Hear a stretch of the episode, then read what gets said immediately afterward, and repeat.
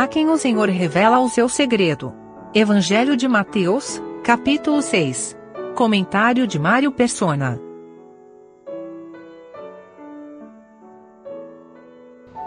Primeira Samuel, capítulo 28. 1 Samuel 28, versículo 6. E perguntou Saul ao Senhor, Porém o Senhor lhe não respondeu, nem por sonhos, nem por urim, nem por profetas. Deus falava ao seu povo no Antigo Testamento por sonhos, por urim, havia o urim e o tumim, que a gente encontra lá em Êxodo. Uh, aparentemente eram o peitoral, ou faziam parte de um peitoral do sacerdote, mas era uma maneira de Deus comunicar juízo ao seu povo de Deus mostrar o que era certo e o que era errado, e os sacerdotes podiam ter então esse discernimento através das revelações, que a gente não sabe como, uh, não, não, tem muito detalhe disso na Bíblia, mas elas viriam por Urim e Tumim. E sonhos também, Deus fala por sonhos no Antigo Testamento, e falou muito com, seus, uh, com o seu povo por meio de sonhos, e por meio dos profetas também. Agora nós, nós vemos aqui Israel num estado de tão baixa uh, tão, estado tão baixo que eles estão no estado de Saul. Que Deus não falou com Saul, nem por Urim, nem por sonhos, nem por profetas. E aqui havia os sacerdotes, eles tinham Urim no templo. Eles tinham essa, uh, esse canal de comunicação, vamos chamar assim, com Deus. E havia profetas do, do Antigo Testamento, havia sonhos, eles podiam sonhar. Mas Deus não comunica nada a eles por causa do estado em que estavam. Quando nós abrimos em, em Salmo 25, no capítulo 25 de Salmo, versículo 14, nós temos um princípio que é importante, era importante e é importante sempre esse princípio. Uh, capítulo 25, versículo 14 de Salmo. O, sen, o segredo do Senhor é para os que o temem, e ele lhes fará saber o seu conserto. O segredo do Senhor é para os que o temem. E ele, hoje, hoje um irmão uh, perguntou algo, ele escreveu, ele tá, saiu da denominação onde congregava, está interessado em reunir, mas algumas coisas ele não concorda ainda, né? Ele falou assim: Mas eu posso ser recebido a comunhão sem concordar com isso e aquilo? Eu falei para ele orar, que o Senhor vai mostrar. Se ele tiver vontade de, de fazer a vontade do Senhor, o Senhor vai mostrar, porque o segredo do Senhor é para os que o temem e ele, se, ele revela então para esses. Tem uma outra passagem que fala, o Senhor Jesus fala assim: se alguém quiser fazer a minha vontade, conhecerá acerca da doutrina. O primeiro passo é querer fazer a vontade. Uma vez que quer fazer a vontade, então Deus, Deus revela, não é o contrário. E aqui Israel estava num estado tão baixo que eles não sabiam qual era a vontade de Deus. Deus não revelou a eles, mas Deus revelou a outros. Deus revelou lá em Lucas capítulo 2, se não me engano, aos pastores que estavam no campo. Por quê? Porque o segredo do Senhor está para com os que o temem. E, ele lhes fará saber o seu conserto. O Senhor revelou de forma manifesta, maravilhosa, para aqueles pastores. E aqueles pastores não contaram para ninguém? Certamente contaram. Porque esse episódio que nós estamos vendo aqui, uh, em, em Mateus 2, é bem posterior àquilo que acontece no momento do nascimento do Senhor Jesus, que os céus, os anjos aparecem para os pastores.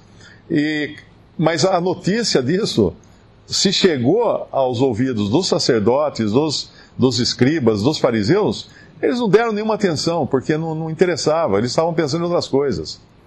Eles não, não, queriam saber dessas coisas. Não era, eles não eram aqueles que temiam o Senhor. O rei Herodes, o rei Herodes não era nem, nem judeu, nem israelita ele era. Ele era idumeu.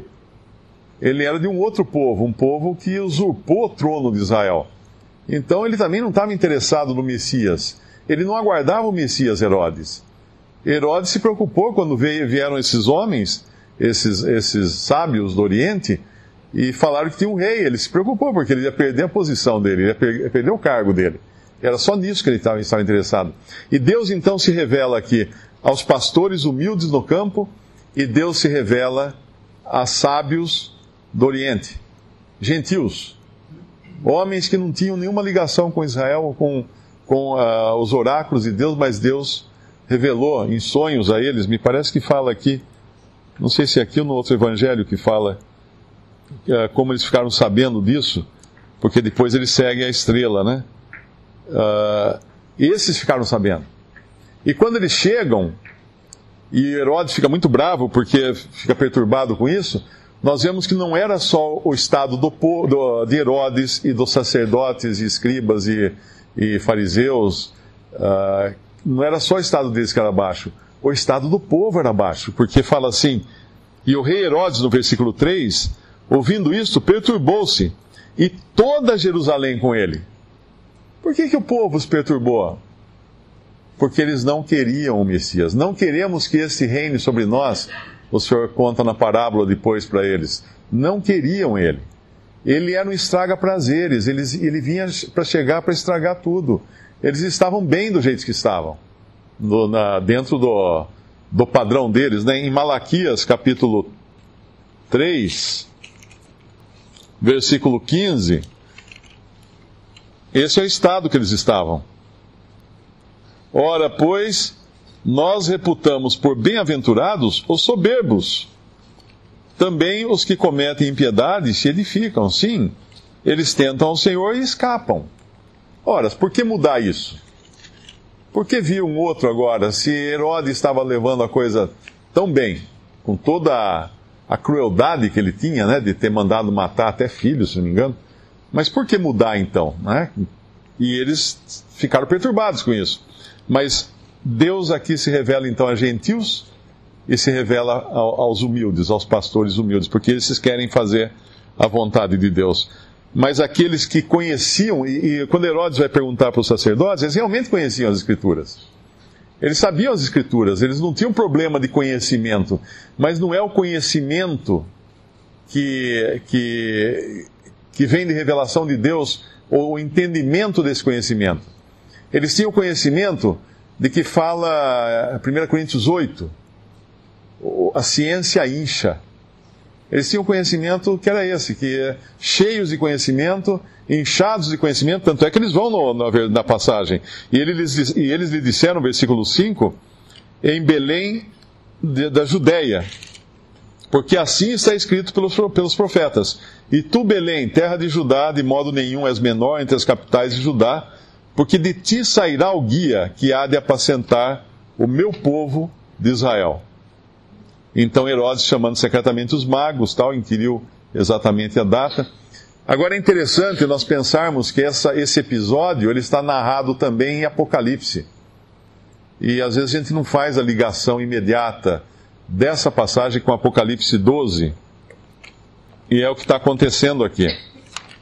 Nós temos um Israel apático, totalmente avesso a Deus e ao seu Messias. Temos um rei gentil, um rei que é ímpio e cujo objetivo é apenas o trono. E temos um bebê agora, uma criança que nasceu de uma virgem. E o que vai acontecer? Apocalipse capítulo 12. E viu-se um grande sinal no céu, uma mulher vestida do sol, tendo a lua debaixo dos seus pés e uma coroa de doze estrelas sobre a sua cabeça. Essa mulher é Israel. E estava grávida e com dores de parto, e gritava com ânsias de dar à luz. E viu-se outro sinal no céu, e eis que era um grande dragão, vermelho, que tinha sete cabeças e dez chifres, e sobre as suas cabeças sete diademas, e a sua cauda levou após si a terça parte das estrelas do céu, e lançou-a sobre a terra, e o dragão parou diante da mulher que havia de dar à luz, para que quando ela, para que dando ela à luz, lhe tragasse o filho. E deu à luz um filho, um varão, que há de reger todas as nações com vara de ferro. E o seu filho foi arrebatado para Deus e para o seu trono, e a mulher fugiu para o deserto. É claro que aqui em Apocalipse é uma passagem profética, ela está repleta de, de símbolos Uh, ela mescla coisas diferentes, acontecidas em tempos diferentes, mas o que nós tiramos daqui, que encaixa lá em Mateus, é que nasceu essa criança. E essa criança nasceu para reinar, para reger as nações. Uh, o que hoje nós entendemos é que, como o irmão falou, primeiro ele ia morrer, primeiro ele ia servir de sacrifício pelos nossos pecados e para tirar o pecado do mundo, e depois ele voltaria para reinar. Mas aqui o que é importante nesse capítulo 2 de, de, de Mateus é que nós vemos dois, duas classes de pessoas associadas contra Cristo, contra o menino que tinha nascido. Uma é o poder secular, que é o rei, que realmente não quer perder o seu lugar, e outra são os religiosos. Porque os religiosos, com o seu conhecimento das Escrituras, estão agora assessorando o rei que quer matar a criança. É isso que está acontecendo aqui.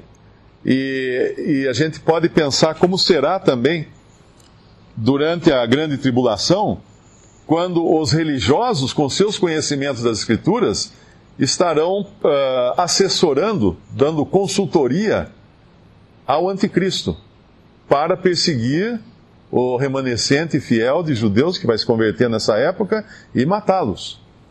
E nós já vimos isso, um balão de ensaio disso acontecer ao longo da história, né? Nós temos a Inquisição, nós temos tanta perseguição de, de, de próprios cristãos professos contra cristãos verdadeiros. E, e assim foi, e assim será também.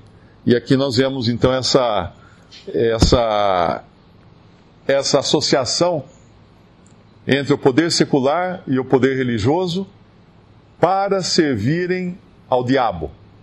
Porque é isso que eles estão fazendo, eles estão servindo o dragão, o dragão vermelho lá de Apocalipse 12, para se livrarem uh, desse filho que nasceu. Apenas o versículo 6, uh, ah, lá fala que ele irá reger as nações, o versículo 6 é justamente a profecia: sairá o guia que há de apacentar o meu povo de Israel. Tem uma passagem que fala: Nele os gentios se alegrarão, ou é engano meu? Não tem uma passagem que fala: Nele os gentios se alegrarão? Eu estava pensando nisso, porque aqui nós vemos toda Jerusalém uh, perturbada pelo nascimento do menino, e no versículo 10, quando os, os gentios, os, os sábios, que a Bíblia não fala que se eram três ou não, mas esses sábios do Oriente, no versículo 10 fala: E vendo eles a estrela, alegraram-se muito, com grande alegria. Que sinal esse, né, de que Deus iria se voltar para os gentios. Já desde o Evangelho de Mateus, embora ele tenha vindo, tenha vindo para o que era seu, porém os seus não receberam. E neles, nele os gentios então teriam prazer.